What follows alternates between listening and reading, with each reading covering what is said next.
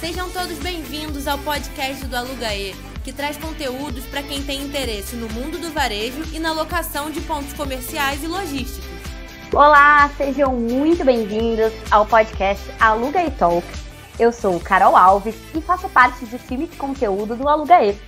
Hoje a gente tem um convidado muito especial para falar sobre transformação digital nos negócios. Eu ia apresentá-lo, Raul, eu ia falar um pouco do seu currículo, mas eu acho que você faz isso com tanta maestria, como você diz, transforma uma história longa em curta, que eu vou deixar isso para você. Seja super bem-vindo, Raul Javales. Muito bom, muito obrigado. É, já pegou até meu jargão, né? Uma história longa em curta. Legal. Vamos lá, falar a história longa em curta, né?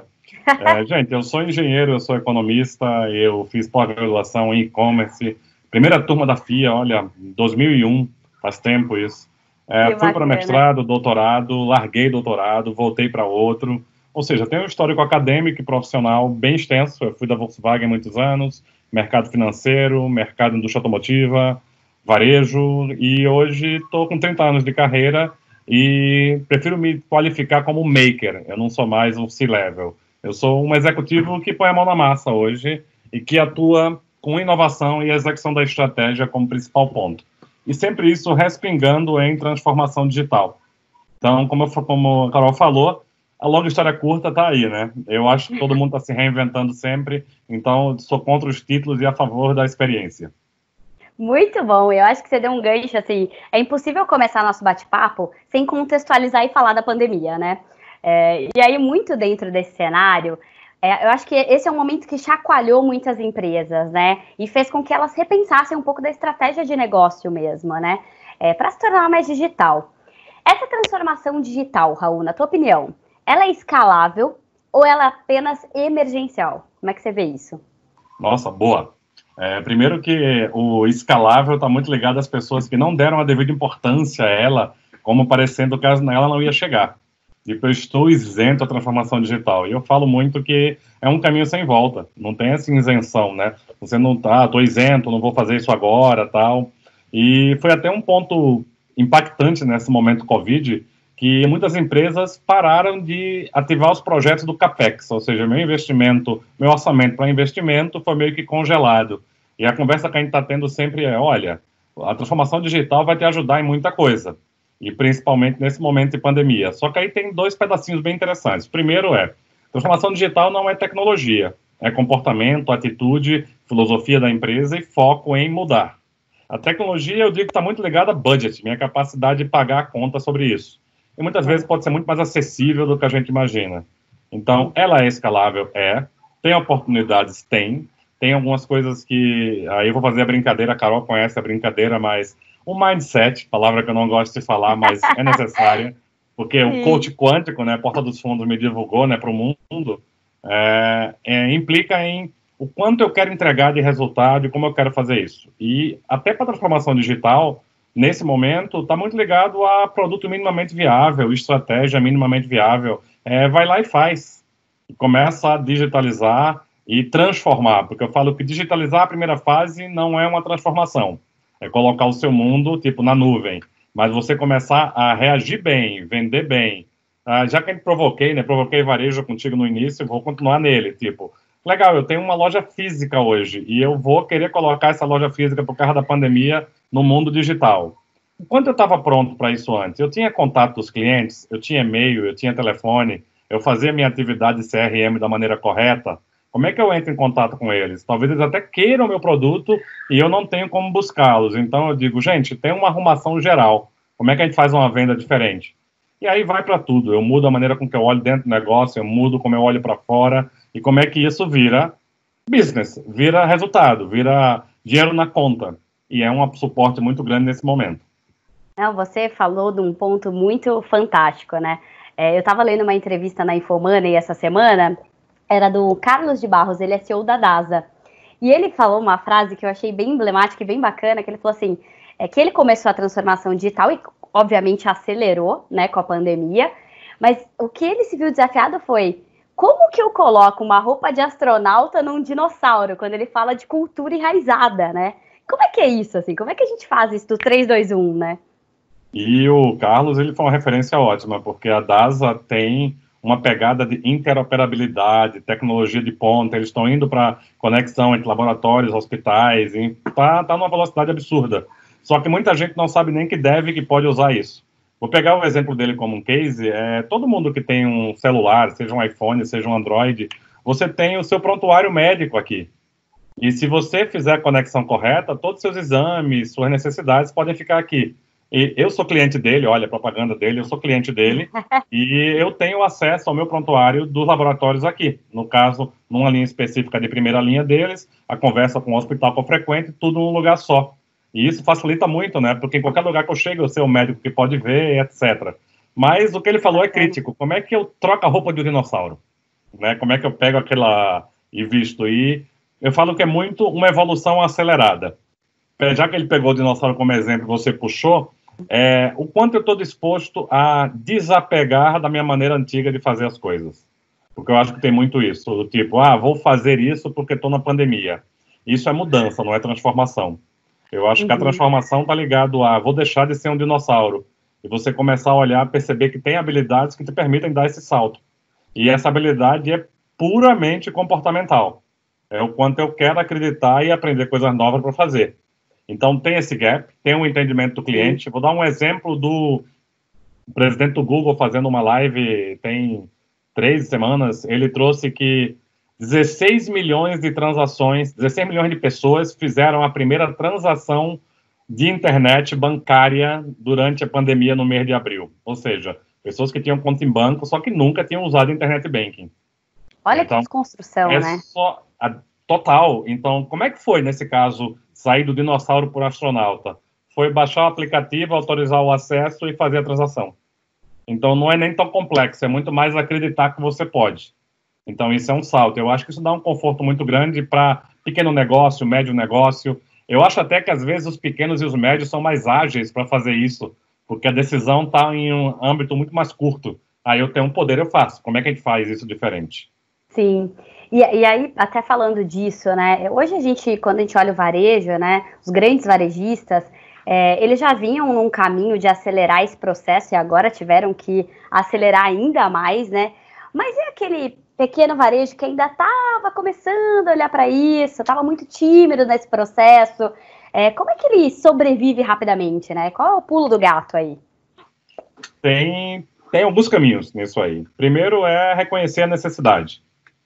E eu falo para não reconhecer a necessidade como algo é emergencial, porque o Covid, eu tenho raiva de uma frase que é novo normal, né? eu não gosto dessa frase. Pois é, pra que mim, bom. Isso me dá uma certa angústia.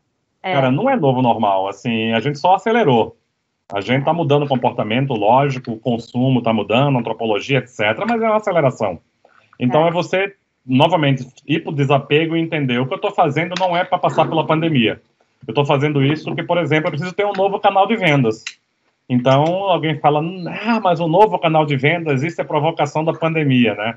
Outra palavra que me incomoda, omnichannel. Eu sou omnichannel, eu tô Cara, é muito difícil ser mini-channel. Oferecer experiência em todos os canais iguais é bem difícil. Então, não pensa nisso agora. Pensa o seguinte: minha loja pode vender online? O meu cliente pode entender e pode ver meu produto e comprar online? Eu compraria o meu produto online? Ah, eu tenho dúvidas. Muito bem.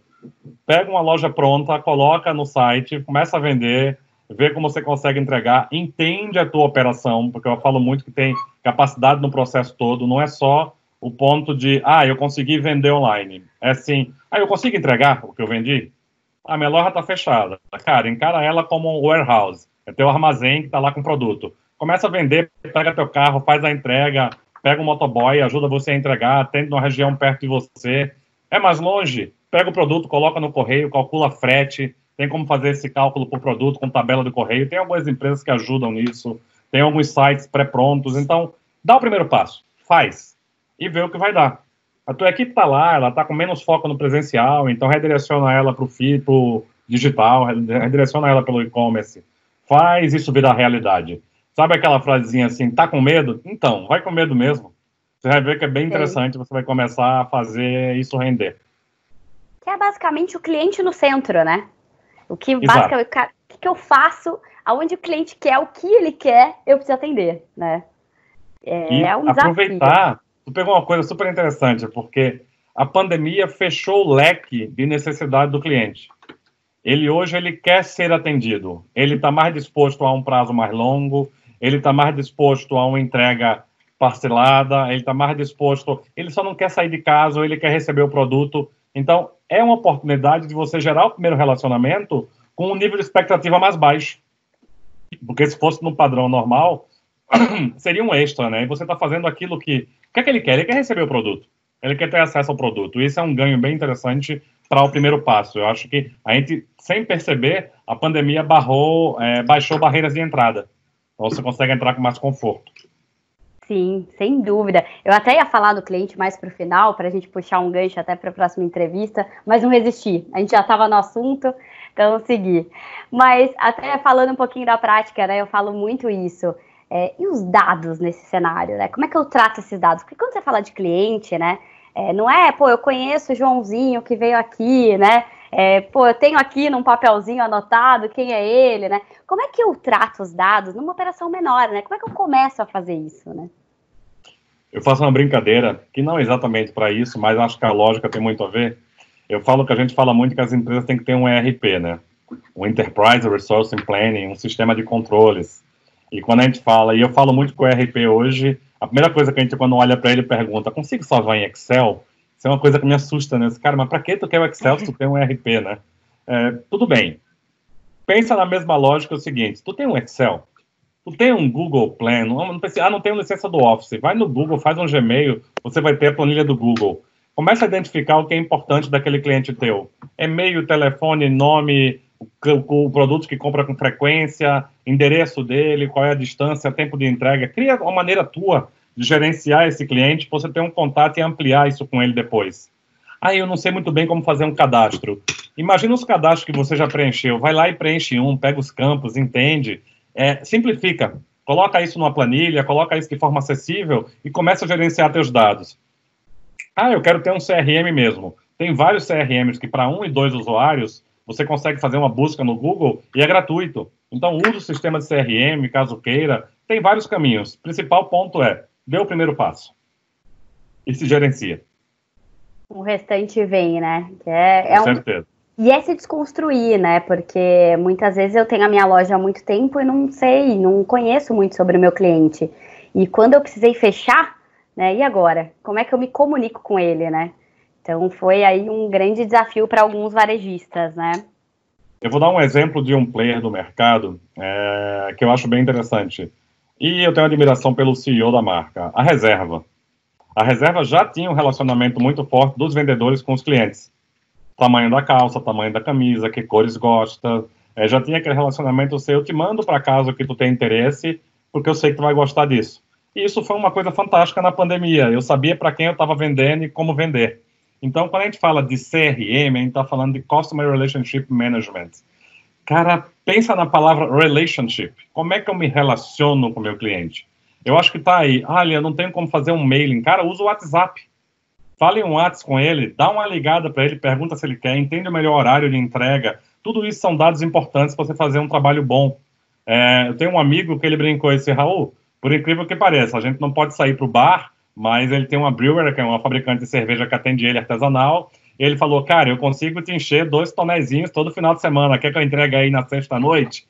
Cara, o cara foi super safo, ele continua vendendo cerveja e está entregando na casa do cliente. Mas já tinha contato no WhatsApp, já tinha o primeiro passo, né? Começa a levantar isso, resgata. Ah, Raul, eu não tenho nada disso. Começa a fazer agora. Se não tem, começa a fazer. Vai ter o primeiro cliente, oferece para quem você não conhece ainda, pede um contato, vê uma pessoa conhecida que trouxe um cliente, tenta descobrir como é que você chega. É um trabalho de formiguinha, só que dá para fazer muito bem feito. Pô, com certeza. E até nesse cenário, acho que é, um pouco do que você falou, o WhatsApp veio para ficar, né? O quanto, mesmo que você digitalize né, esses canais, o quanto a humanização faz diferença. A gente percebeu isso no dia a dia, o quanto as pessoas querem rapidamente ali fazer aquela compra e o e-commerce muitas vezes não te dá a possibilidade de falar no WhatsApp com o vendedor e que tem, quem tem esse benefício saiu à frente, por incrível que pareça. Saiu e eu vou dizer que não foi nem por causa do WhatsApp. Eu vou dizer que é uma coisa que você pegou de gancho muito importante, humanização. E quando a gente fala de processos comerciais, a gente tem um momento da compra. Então você vai no conhecimento do produto, tal, até que chega aquele momento, e se eu perco o momento da compra, a chance de retomar isso é muito pequena. E o WhatsApp trouxe o que para gente? Real time. Eu estou negociando na hora, estou fechando na hora, estou entendendo o que eu quero. Cara, a quantidade de amigos que eu tenho que tem pequenos restaurantes, vinherias, e que começaram pelo WhatsApp, e eu peço meu almoço de sábado e domingo por eles, e na troca, tem o que hoje? Manda o cardápio, o que, é que tem interessante? Tu consegue entregar aqui? E eles são bem abertos. Puta, Raul, é, tá demorando bem a entrega, tu consegue buscar? Cara, consigo. Vou pegar o carro e passo aí e pego. Não vou poder comer lá, não quero estar fora de casa, mas eu consigo pegar um prato que eu quero comer naquele almoço, um vinho, e o bate-papo é no WhatsApp. E aí, cara, capricha, lógico, não exagera, mas capricha na emoção dos emojis. Usa ele, porque tem os textos deixam uma coisa muito fria, né? Bota uma Sim. carinha de legal, bota um sorrisinho, dá, dá teu show, né? Para poder fazer aquela venda funcionar. Você sabe fazer isso ao vivo, dar aquele bom dia sorridente para o cliente, você pode fazer o mesmo no WhatsApp e conseguir vender mais. Atendimento, não importa o canal, né? É tudo, né? Cada vez mais, assim, se torna um diferencial um bom atendimento, né? Também aí. E aí a gente está falando um pouquinho dessa transformação digital, fomos para a humanização do processo, que eu não acho que são coisas diferentes também, né? Falamos um pouquinho de dados. E vamos falar de inovação. Dentro de uma empresa, quem são os responsáveis pela inovação? No meu ponto de vista, talvez eu sou bem radical nisso, eu acho que todo mundo é responsável. Alguns deles serão agentes de inovação diretamente ligados ao que eu vou criar de novo, e aí vai desde um eureka, que hoje é muito mais fácil e disruptivo, porque as demandas são maiores, e ou eu posso ter uma inovação incremental, e eu vou ter pessoas que são responsáveis pela transformação disso. Então, agente de inovação, agente de transformação. Por que eu falo que todos são responsáveis? Porque todo mundo tem que estar com o mesmo viés, com o mesmo mote, com o mesmo propósito. Se eu tiver uma pessoa sem disposição para inovar na empresa, dificilmente aquele processo vai funcionar como deveria. Geralmente ele provoca processos novos, projetos novos, e tem que ter uma pegada de o que, que eu posso fazer diferente. Eu faço uma provocação sempre que eu falo, tá pensando em alguma coisa nova? Tá pensando em alguma coisa diferente? Tô. Eu pergunto, qual é o teu moonshot? O que é que você quer acertar a lua com o quê? O que é que você quer sair da casinha? Esquece se é viável ou não. Primeiro pense o que você gostaria de fazer. Depois vai ver a viabilidade. Tem até uma pegada do design, que a gente fala de tecnologia, viabilidade, centrado nas pessoas, capacidade financeira de entrega, capacidade de execução, que é o feasibility. Então, isso em conjunto gera inovação. E essa provocação é: vamos trazer todo mundo para esse mote, ser entendido que eu inovo, que eu faço diferente. E às vezes eu falo assim: ah, mas será que isso aqui é inovação? E aí eu sou o crítico que fala assim: gente, inovação que não dá ROI para mim é ideação. Eu quero retorno sobre investimento. Aí falar, mas isso é radical, né? Eu disse: não, eu acho que o processo de ideação é fundamental, ele tem que existir. Eu tenho que ter várias, várias, várias, várias ideias para pensar nela algumas que vão virar retorno financeiro. Mas se eu não tiver essas ideias, eu não tenho que buscar. Então, idealize muito, sonhe e pegue um desses sonhos e consiga tangibilizar a entrega. Você começa a inovar e vai ver que é um caminho sem volta. E você vai perceber até que muitas vezes na sua vida você inovou. Não tem, às vezes, aquele professor Pardal em casa, não, professor Pardal, entreguei a idade. Gente, era um personagem da Disney, um patinho cientista, tio do, do Donald da família lá, etc., que criava as coisas loucas lá dele, soluções mirabolantes. Mas você faz em casa, conserta alguma coisa, cria um caminho, cria um ajuste, que é até uma, uma observação extra de design. Quando a gente vai criar alguma coisa nova para cliente, a gente tem um processo que a gente chama de etnografia, que é observar o comportamento do cliente. O que, é que eu observo muito? Isso é uma coisa que a IDO prega muito, do Tim Brown. Ela prega muito que observe as adaptações. A gente estava num bate-papo desse hoje sobre isso, que você abre o refrigerador, o meu refrigerador mesmo é assim, eu tenho a gaveta de de vegetais e eu tenho várias caixinhas Tupperwares que eu boto lá com separação, batata, tomate, etc. E perguntando, por que a gaveta do, do refrigerador já não vem assim, se eu acho que eu não sou o único que usa isso? Então, observe a necessidade do teu cliente e pode ser um fantástico momento para inovar e para vender. Você sabe que você deu um exemplo em uma das suas aulas que eu achei muito bacana, de uma médica, aí você vai me resgatar a memória um pouco, tá? De uma médica que ela foi lançar um site dela e ela pesquisou com os clientes dela, desses três sites.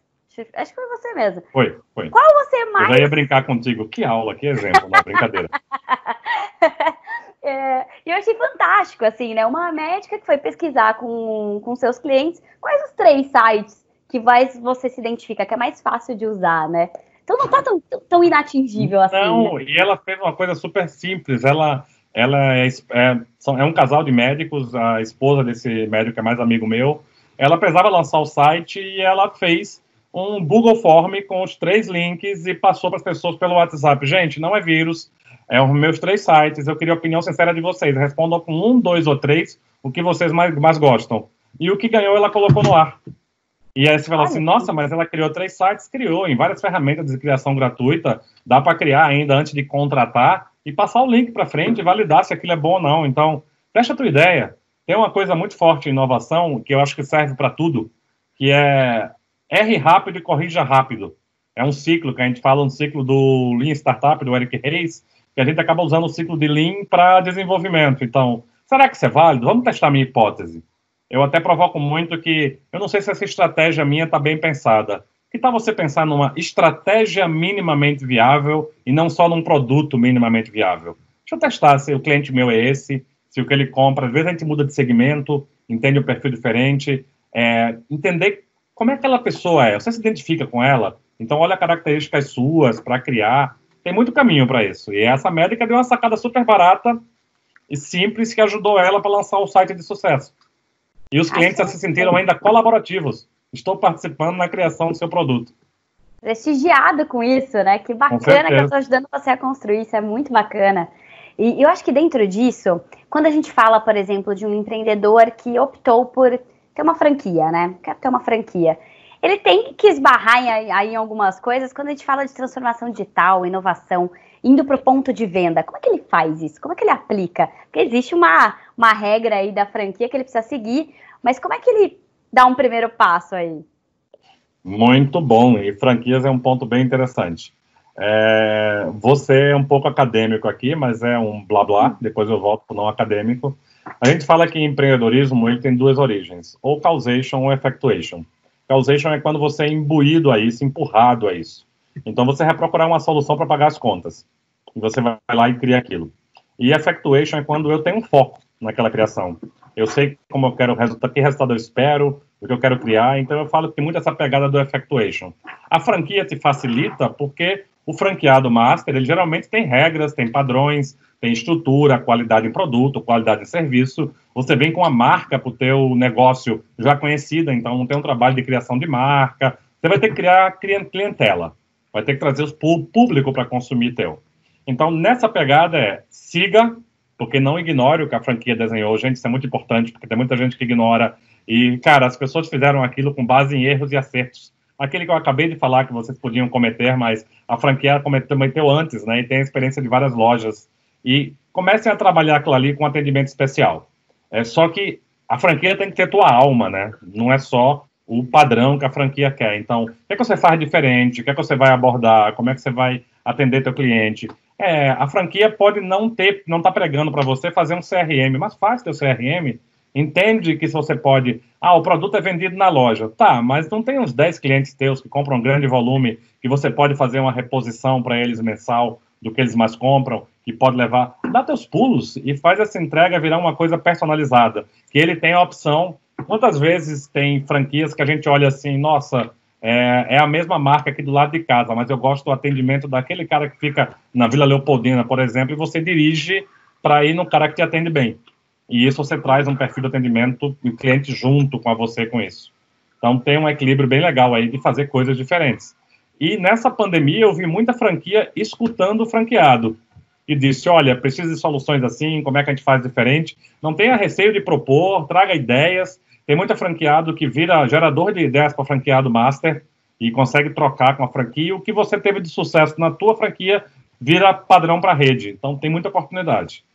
Isso é muito legal, né? Porque às vezes você fica tão descolado da operação, né? Do, de como funciona no dia a dia, e abrir esse canal para ouvir quem está ali na operação, ó, isso funciona, se não funciona, para a franquia é fantástico, né? É um movimento que precisa acontecer, né? Com certeza, é uma aquisição de dados gratuita. Eu vou ter uma senhora informação de clientes, de comportamento, de consumo. Um exemplo muito possível de acontecer agora na pandemia. É, eu passei por algumas situações de franqueados conhecidos que trabalham com cosméticos e todo aquele isolamento do tipo, ó, você pode consumir, você não pode entrar na loja. Só que as pessoas não estavam preparadas para oferecer o produto sem entrar na loja. Então, isso é uma coisa que você pode ter uma atenção muito especial. Do tipo, não dá para comprar cosmético sem ver a cor.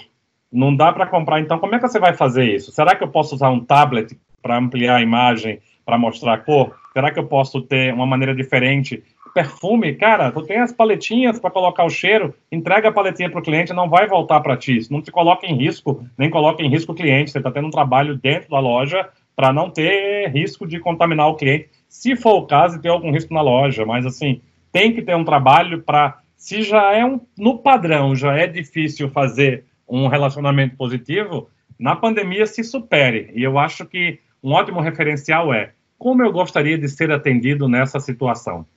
Eu faço muito observação própria. Ah, eu não sentiria bem se isso acontecesse. Ah, eu adoraria que fosse assim. Pergunta mais gente, traz amigos, sei lá, faz o teu research, né, para descobrir qual é a melhor maneira de fazer isso. A pesquisa vai te ajudar bem e pode ser simples, direta, que nem um exemplo do site. Sim. Eu posso fazer de atendimento. O que é que você quer receber em casa? É, como, como que eu faço isso, né? E é isso, trazer para a simplicidade é muito importante, né? É, e aí, Raul, vamos falar um pouquinho até de empreendedorismo, a gente já está falando bastante, mas eu estava lendo essa semana também sobre uma pesquisa é, do Sebrae com a Global de Monitoramento do Empreendedorismo, e ele estava falando que em 2020 a gente deve atingir o maior patamar de novos empreendedores, né? Tem uma parte, é claro, por necessidade, né? Com certeza, né? A pandemia gerou aí é, uma porcentagem alta de desemprego, mas tem uma parte que não. E aí eu queria te ouvir, se você fosse elencar de, assim, né, três coisas, essas três coisas, se eu for empreender, é fundamental que eu comece desde já né? Desde a base. Qual, sua, qual a tua dica aí? Vou começar com uma brincadeira é, que eu escutava muito e escuto muito de amigos. Ah, vou sair do corporativo para empreender porque eu quero qualidade de vida. Cara, empreender é sangue, suor e lágrima. Então, saia disposto a fazer isso de maneira muito séria. Até teu negócio engrenar, vai ser sábado, domingo, feriado, dia santo. Então, o que eu quero dizer com isso? É, tenha certeza que é o que você quer e indo, mesmo com medo, foque. Então, a primeira dica é foco. Não adianta fazer sem foco. Segunda dica é, tem muito órgão, tu usou um exemplo do Sebrae. Cara, o Sebrae é propaganda, né? Eu sou ex-Sebrae de 1994, foi que longe bacana. agora. É, uma provocação com o Sebrae. O Sebrae ajuda muito e é gratuito. Então, bate na porta, descobre, é, frequenta a maior universidade do mundo, chamada YouTube. Procura o que tu quer, lógico, o padrão de qualidade tem que ser teu. Crivo o que preste o que não presta para se qualificar. Então, qualificação com Sebrae, com YouTube, etc. E outro ponto é, se relacione. Networking. Bata na porta do cara que vende, pode ser outro produto, converse com ele, fala que vai abrir um negócio, ou que está abrindo, o que é que funciona naquela região, entenda se tem consumo. Cuidado com ponto Gente, as coisas não caducaram porque a gente vai empreender. Por exemplo, os 4P do marketing já chegaram a ser 8, chegaram a ser 9, voltaram para 4, né? Ponto, já, preço, já promoção, produto. Exato. Mas ponto é importantíssimo. Então, você vai abrir uma loja, é de rua, é de shopping. Quais os custos daquilo? Eu estou dando até mais de três dicas, tá? Acho que tem coisa que pesa muito. Não, que, claro, é, joga no papel quanto você vai gastar. Não vai naquela loja que o produto vale tanto, vou vender por tanto. Cara, tem pagamento de estrutura. E quanto você ganha com isso? Por exemplo, ah, eu estou no shopping. Ah, mas o shopping cobra X. Ok, mas o shopping faz um marketing para você e traz um fluxo de cliente que você teria que fazer na rua. Tudo tem prós e contras, depende do teu tipo de produto. É, e o tipo de loja que você vai vender, que público você quer atender. Se você conseguir pegar um nicho, nossa, aí é um salto gigantesco. Tipo, ah, você o importante daquele ponto. Ou se você pegou um território legal, faz a tua marca, dá o teu jeito de, com o teu foco, entregar a qualidade naquele serviço ou naquele produto. Bacana. Nesse cenário, quem são meus concorrentes, né? Porque hoje a, a gente fala de, falava de concorrente lá atrás, você analisava ali o mesmo segmento, né? Pô, esse aqui vende, tá no mesmo segmento que eu. Será que hoje esses não tem mais concorrente aí nessa linha de frente? Eu vou fazer uma resposta contraditória. Não, brincadeira. É, por que eu vou provocar isso? É porque você tem que olhar concorrente sempre. Então, eu falo que ambiente concorrencial, força de porta, bem substitutos, é, etc. Tem uma necessidade enorme disso. Só que cuidado para o rabo não balançar o cachorro. Se você focar só no concorrente, você esquece seu negócio e para de criar e para de fazer coisas diferentes. Então, olhe o concorrente, lógico, veja como você quer, quer se posicionar. Você quer ser líder de mercado ou quer ser seguidor? Tudo é uma questão de opção que você vai escolher. É, e se posicione para ter a melhor entrega possível. Aí não tem concorrente que vai bater na tua porta. Ah, mas tem uma preocupação porque meu preço é mais caro do que meu concorrente. Depende. A tua proposta de valor, ou seja, o valor percebido no teu produto ou serviço, é superior ao dele? Se for superior ao dele, você vai vender mais do que ele. Ah, mas o cliente dele não consegue comprar o meu. Teu segmento de cliente é o segmento dele, cuidado. Vocês podem ter o mesmo produto e ter perfil diferente. E como é que você aborda isso? Então, tem um lado de olhar a concorrência, lógico, mas antes disso, olhe que posição você quer no mercado, como você quer se comportar, como você quer ser reconhecido, porque não adianta você entrar num nível concorrencial para, tipo, comprar mercado. Será que é isso que você quer? Se for e você tem fôlego para isso, vai, faz. Mas é muito entendimento do quanto eu vou investir para entrar nessa briga. Será que eu preciso da briga? Ou até eu posso extrapolar isso quando a gente fala muito de Open Innovation. Legal, estou falando de Open Innovation e será que eu vou criar solução para o meu mercado com o meu concorrente? Eu estou pronto para isso, para levar para uma mesa e pegar três ou quatro empresas que fazem o mesmo que eu faço dizer o problema é esse, é comum a nós quatro. Como é que a gente resolve? E aí a concorrência vira, às vezes, mão de obra conjunta para solucionar problemas. E por que não? Open Innovation está tão válido, é tão real, é difícil de chegar, mas é tão real o resultado todos resolvem um problema do segmento, quiçá.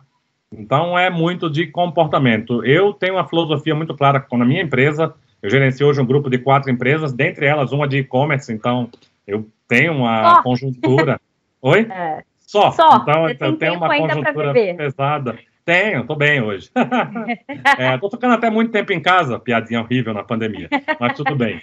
É, e eu falo o quê? Às vezes eu ligo, ligo para os meus concorrentes e falo assim, gente, ó, tem essa demanda tal, e às vezes na consultoria eu falo, eu não estou com um braço para entregar e eu acho que é o perfil de vocês. Querem pegar o cliente?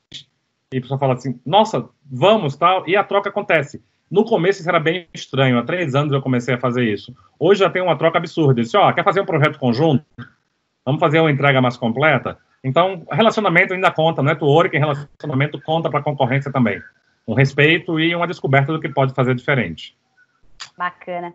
Você tem um. Eu vou fazer uma provocação, porque eu já ouvi você respondendo isso, e eu achei muito interessante. Então, eu te pergunto: o cliente tem sempre razão? Não. tá, e aí, né, eu tinha certeza, eu falei, eu quero falar sobre isso.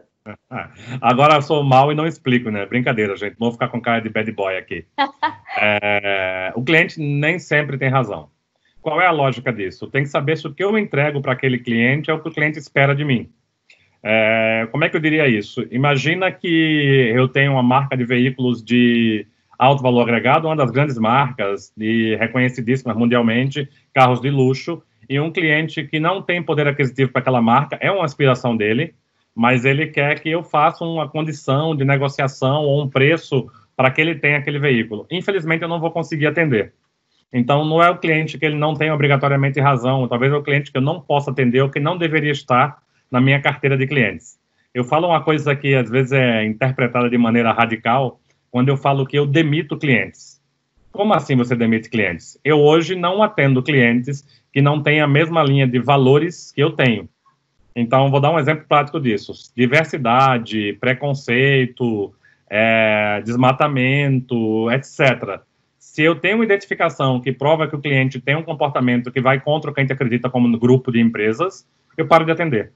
Então, esse cliente não vai ter razão. Então, tem que ter um cuidado. E outra coisa, o cliente que a gente chama below zero, ou seja, que me dá prejuízo, eu não quero ele na minha carteira. Mas não é porque eu não gosto dele, é porque provavelmente eu estou com um serviço ou um atendimento que não é o que ele esperava, não é para ele, e eu não quero que ele esteja comigo para sair mal atendido ou eu não poder suprir as expectativas. Então, o cliente nem sempre tem razão. Então, tem que ter um cuidado muito grande com isso e um tato muito grande para resolver esse tipo de situação. A gente pode, não é tipo assim, eu não quero mais trabalhar contigo, calma. É entender que você não tem o produto esperado, pode recomendar outra marca, não tem problema isso. Fala, olha, eu acho que tem uma aderência a você esse tipo de produto, eu queria que você conhecesse. procura uma solução e tenta ter cuidado para não atrair esse tipo de cliente para o teu mundo. Às vezes a gente comunica uma comunicação que sai meio truncada e eu trago uma imagem errada do que eu vendo, produto ou serviço, e o cliente que vem não é o que eu quero. Então tem que ter um tato nisso aí também. E como você tem que se conhecer, né? Tava vendo hoje, não sei se você conseguiu acompanhar o case da Natura, agora de Dia dos Pais. É, virou, tá polêmico, né? É, e aí foi bem curioso, até vi num grupo da pós-graduação, e aí a gente tava falando sobre isso, e eu falei, cara, mas é tão genuíno isso da Natura, né? Ela tem um comitê de diversidade, e aí virou um movimento de boicote à marca novamente, né? Porque é o segundo movimento de boicote à marca e ela segue com faturamento lá em cima, né? Mas é genuíno, né? Ela tem isso dentro para depois ir para fora, né? Não é um posicionamento de diversidade ao contrário, né? Exatamente. Isso aconteceu, teve uma coisa muito, muito interessante nesse processo, não obrigatoriamente com essa marca, mas que eu fui questionado em algum momento sobre isso. Eu disse, não, porque tem que ter um cuidado, o marketing como é feito, porque vai, vai agredir alguns públicos. Eu achei até a palavra pesada. Eu disse, como assim vai agredir alguns públicos? Ah, pessoas que vão se incomodar e não devem mais consumir. Eu disse, nesse ponto, por esse ponto de vista, eu acredito que seriam, se fosse eu, na posição de marca, é, os clientes que eu não queria que fossem meus clientes.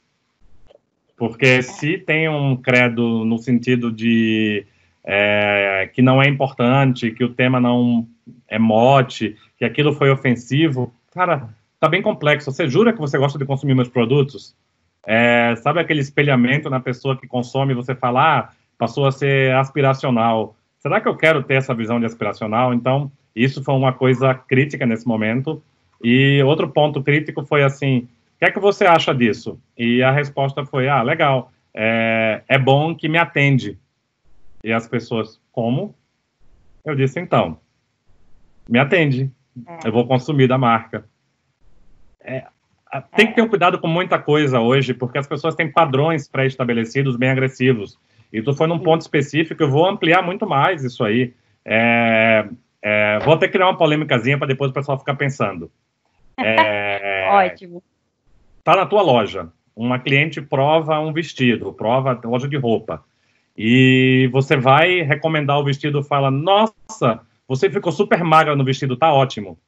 Você não sabe se ela quer ser super magra. Então, cuidado com essa colocação. O vestido ficou muito bem, você, nossa, ressaltou sua beleza, tá muito legal. Seja sincero, mas assim, cuidado com a sinceridade, porque o teu padrão não é o padrão do outro. Então, isso é outro ponto de cuidado muito grande. É, que referência é essa? Nossa, parabéns, você emagreceu. Nossa, eu tenho roupas mais largas aqui para você. Faz diferente, pergunta qual número que você usa geralmente. Ah, legal, deixa eu pegar para você. Tem várias formas de abordar, sem, você não sabe como o outro se comporta. Então, tem um lado de empatizar, e eu falo sempre que empatizar é muito difícil, que a gente geralmente tende a empatizar com o nosso perfil, e não com o perfil do outro. E o empatizar é se colocar na pele do outro. Então, legal, avalie o comportamento, vê como entrou, se está sorridente, se está feliz, se quer uma coisa de alto astral. É, vou fazer uma brincadeira. É, eu tenho, tive um passado na noite de São Paulo, em casas de vinho e até casa de show, festa, coisa assim. Na casa de vinho, eu fazia uma brincadeira com o meu cliente. O cliente chegava, eu chamava ele para conversar e falava: Boa noite, tudo bem contigo? Ah, tudo, etc. É, antes de eu te mostrar a carta de vinhos e mostrar os pratos que a gente tem, é, eu queria perguntar a você como é que foi teu dia. Desculpa, não quero ser invasivo, mas eu queria saber: tu tá feliz, tu tá triste, como é que você tá? Ele, nossa, não, só fala assim: tá aborrecido? Tá. Cara, o dia foi pesado, hoje eu tô meio aborrecido. Legal. Então, a primeira taça é por minha conta, é um presente da casa, e eu trago a taça e uma carta de vinhos para você. E eu pegava um vinho meu mais encorpado, mais forte, trazia para o cliente, ele tomava aquilo e falava: Nossa, como você sabia que eu ia gostar desse vinho? Na verdade, eu não sabia. Eu é. falava que era harmonização com a alma. Eu pegava o dia dele e que dava demais. uma quebra para ele se sentir confortável no ambiente. Daí eu mostrava a carta de vinhos. E eu tive muitas vezes, o foco era agradar e a experiência, mas muitas vezes aquele vinho que ele tomou na entrada virava uma conversão de garrafa para levar para casa.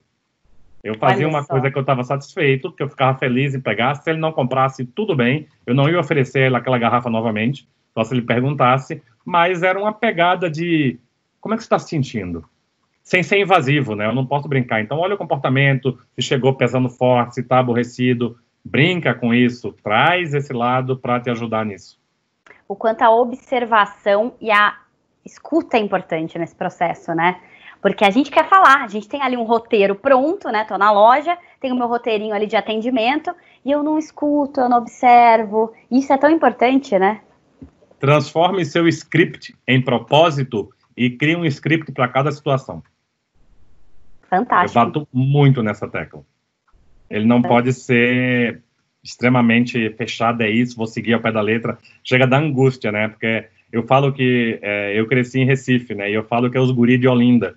Que você chega na cidade, bem-vindo à cidade velha, vou conhecer aqui, igreja tal, tal. Aí tu pergunta a ele, vamos parar para comprar um sorvete? Coitado do guri. Quando terminou o sorvete, ele tá, bem-vindo à cidade velha, tal. Ele tem que começar de novo. Aquilo é um script, né? Ele não, tem, ele não sabe a história que ele está contando. Ele sabe decorado aquela história. Então, cria essa relação e você vai saber até como tratar o cliente individualizado, né? Aquela coisa que a gente fala da experiência, está muito ligado a isso. Personalize. Num passado não muito distante, mas no começo da década passada, a gente falava muito no marketing one-to-one, -one, que era o, a, o Pepper and Rogers, é, que puxavam isso. A gente falava muito internet no começo, ainda web 1.0, não tinha experiência nenhuma na internet, mas tinha ponto de conexão com o cliente. E parece que isso agora está sendo visto muito forte como UX. Qual é a experiência de conexão? Gente, UX é UX na web ou no encontro físico, corpo a corpo. Então, seja propicie experiência nisso. É, vou dar uma brincadeira que aí tu viu a aula, tu vai lembrar disso, mas vou soltar aqui a pérola, que eu acho que é muito bom muita gente saber disso. É, eu sou admirador do Walt Disney. Admirador, assim, fãzão, porque eu acho que esse cara quebrou a cara muitas vezes e conseguiu criar o sonho dele. E tem uma, uma das atrações chamada Epcot Center. O Epcot Center é de 1967 e a sigla significa Experimental Prototyping Community of Tomorrow. Ou seja, em 67 ele estava falando para nós pensarmos em como será a comunidade do futuro. Então ele estava em 2020 não tem pandemia no Epcot, mas ele estava em 2020, já quando foi criado. Então, tem essa pegada, gera experiência, pense o novo, tente perceber coisas que não foram oferecidas, oferecidas ainda, como eu posso fazer diferente.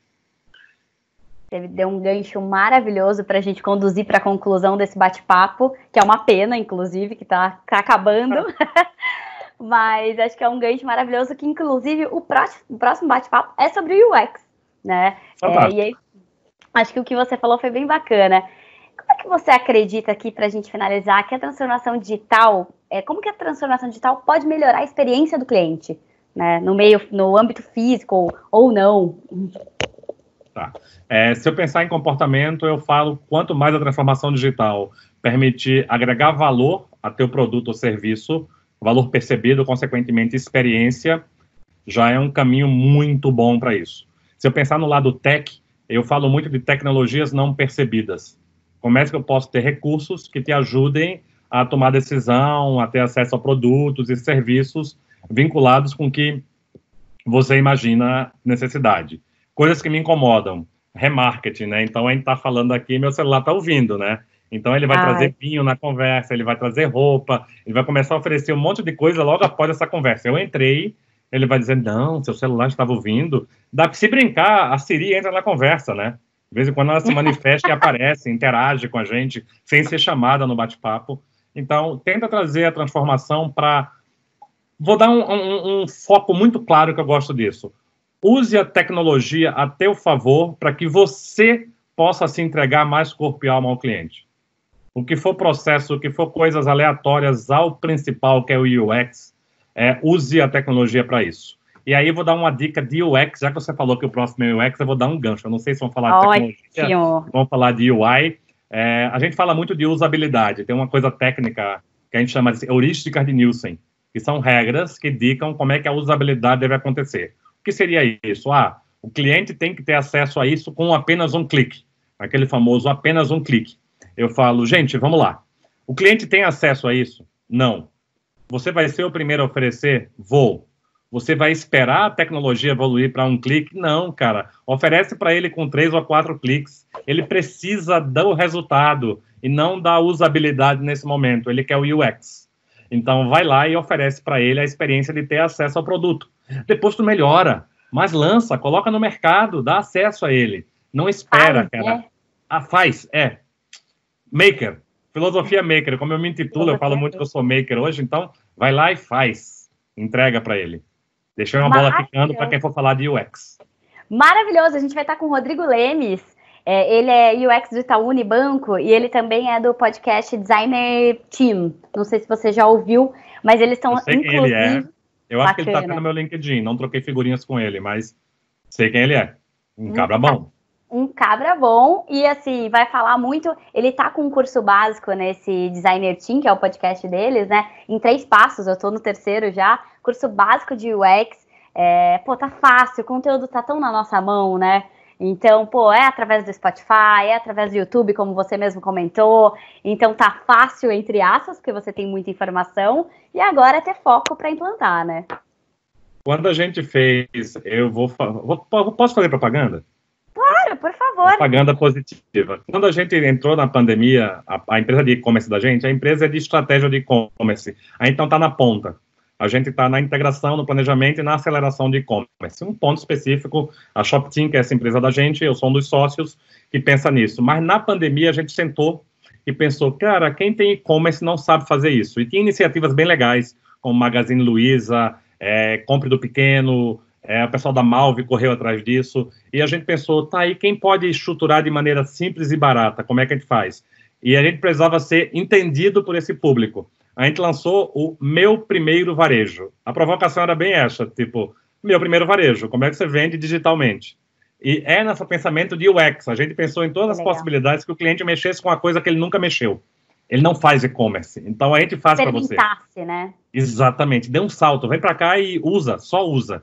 É, eu preciso só que você tenha vontade de fazer. E a provocação é exatamente essa. A gente tem uma filosofia muito forte de UX em tudo que a gente faz, jornadas, etc. E design na veia. Então, o teu próximo convidado, ele é um cara de design na veia também. Então, é... UX com base em percepção do não percebido, né? Era uma coisa é. que o Steve Jobs pregava muito. Você vai provocar uma necessidade que ele nem sabe que ele tem. Mas quando ele vê, ele vai se reconhecer. Então, deixei a... outra bolinha quicando para UX. Maravilhoso, né? maravilhoso. Que é a frase até do Henry Ford, né? Que ele fala: se eu perguntasse lá atrás o que, que meu consumidor é queria nesse preto. É, ou, ou mais para trás, né? É, eu quero um cavalo mais rápido.